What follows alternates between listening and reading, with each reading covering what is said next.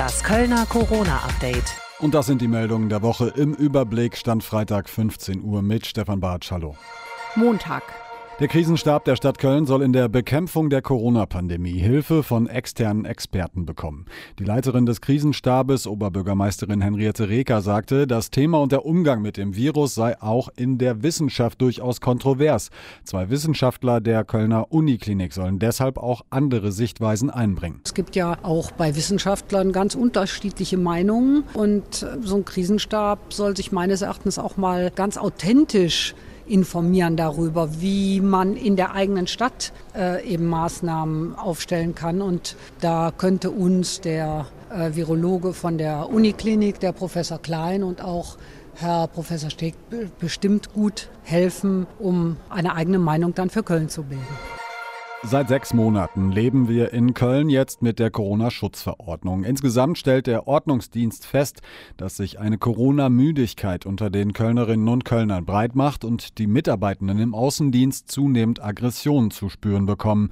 Gefordert war der Ordnungsdienst in den letzten Monaten durch Verstöße jeglicher Art gegen die Schutzverordnung. Vor allem illegale Partys, bei denen eine geschlossene Gesellschaft angegeben wurde, beschäftigten den Ordnungsdienst. Diese fanden draußen wie drinnen statt und es wurde so versucht, die Hygieneregeln zu umgehen.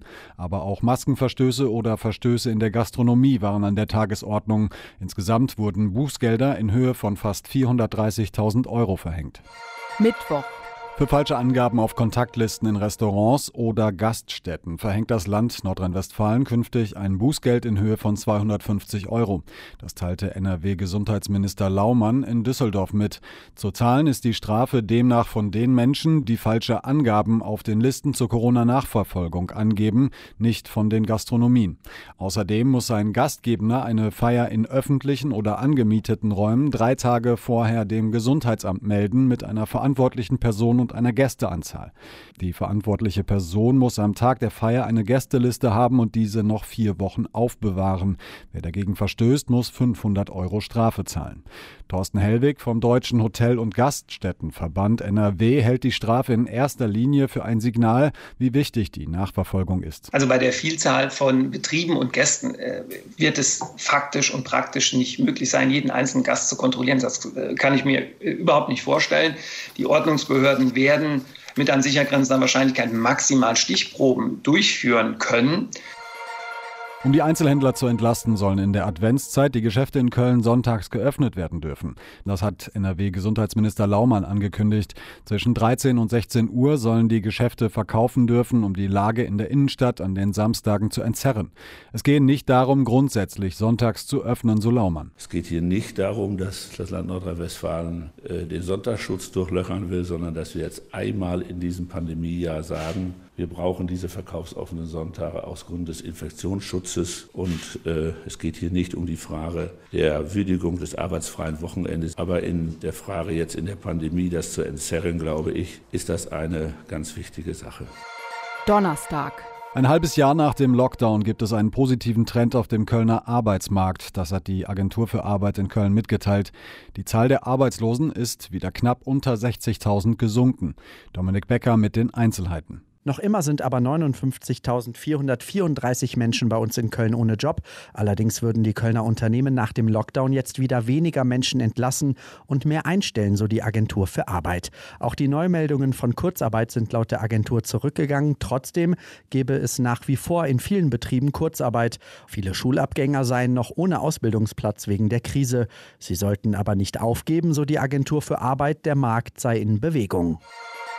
Den Kölner Tierheimen geht es schlecht. Die Corona-Pandemie hat deutschlandweit dazu geführt, dass wichtige Spenden ausgeblieben sind. Thomas Schröder, Präsident des Deutschen Tierschutzverbandes, spricht von schwierigen Zeiten. Wir gehen davon aus, dass wir in diesem Jahr etwa 65 Millionen Euro Verlust machen. Das heißt Einnahmeausfälle aus den Veranstaltungen bundesweit, die abgesagt sind. Die 65 Millionen fehlen. Es fehlte vorher schon viel Geld. Das heißt, dass die Tierheime gucken müssen, äh, wie sie überleben können. Und das ist eine Aufgabe, wo Kommune, Land und Bund jetzt dringend helfen müssen. Denn der praktische Tierschutz in Deutschland Deutschland droht es dann zusammenzubrechen in der Fläche. Die Tierheime müssen weiterhin für die Versorgung der Tiere aufkommen. Während der Pandemie seien zwar viele Tiere vermittelt worden, die Vermittlung bringe den Tierheimen aber kein Geld. Freitag. Der Inzidenzwert in Köln steigt weiter an, von 36,4 am Donnerstag auf 36,9 am Freitag. Nach den neuen Angaben des Robert Koch Instituts von Freitagmorgen bedeutet das für das Spiel des 1. FC Köln keine Fans im Stadion. Ab einer Inzidenz von 35, also 35 Infizierten pro 100.000 Einwohner innerhalb einer Woche, dürfen zu Veranstaltungen nicht mehr als 1000 Zuschauerinnen und Zuschauer. Der FC hat für das Derby gegen Mönchengladbach mit bis zu 9200 Fans mit Dauerkarte kalkuliert.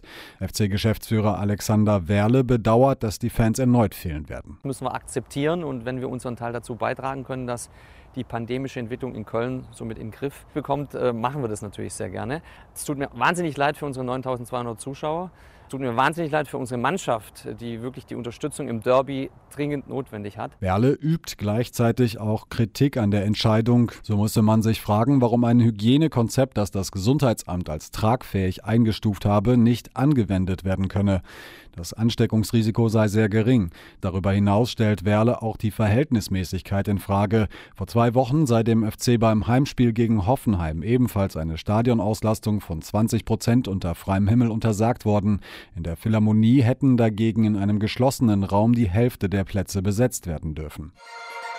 Umplanen müssen jetzt auch alle Kölnerinnen und Kölner, die am Wochenende eine Hochzeit, Geburtstag oder ähnliches größer feiern wollen.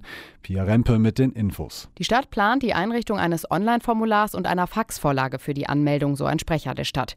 In einem ersten Schritt sei nun eine städtische Internetseite mit den Kontaktdaten und Mailadressen für die Anmeldung und weiteren Informationen wie eine Checkliste für Hygieneregeln bei Veranstaltungen freigeschaltet worden. Jetzt am Wochenende werden viele Anmelder umplanen müssen. Wegen des hohen Inzidenzwertes dürfen höchstens noch 50 Leute zusammen feiern. Und das sind die Meldungen der Woche im Überblick. Alle Infos zur Corona-Pandemie in Köln auch jederzeit online auf radioköln.de. Das Kölner Corona-Update.